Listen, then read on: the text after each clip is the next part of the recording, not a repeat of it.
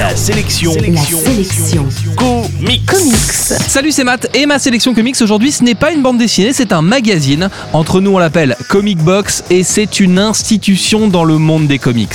Comic Box est le seul magazine professionnel consacré aux comics et il existe depuis le début de l'année 2000. Alors c'est vrai, il existe aujourd'hui des tonnes de sites internet plus ou moins sérieux qui parlent de comics et pourtant il y a une valeur ajoutée à un magazine comme Comic Box même si c'est un magazine payant.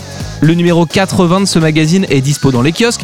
C'est un bimestriel. Le magazine couvre donc la période de janvier et février.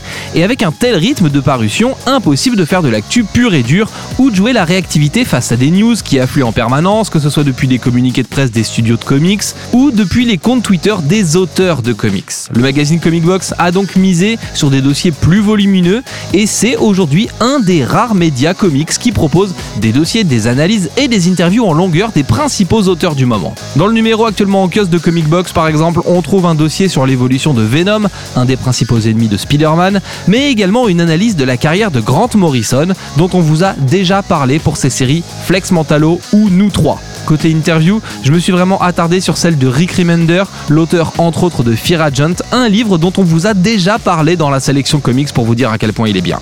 La cerise sur le gâteau, c'est la mini collection d'illustrations en pleine page d'Ariel Olivetti dans ce numéro 80, un dessinateur qui livre des peintures numériques impressionnantes. J'ai également plutôt apprécié les quelques pages extraites du comics Spider-Man, un truc qui sort le mois prochain et dont je vous reparlerai en temps et en heure. En bref, la sélection comics aujourd'hui, c'est le numéro 80 du magazine Comic Box. C'est dispo chez les marchands de journaux et dans les comic shops et ça coûte un peu moins de 7 euros. La sélection comics, c'est votre nouveau rendez-vous quotidien avec les comics.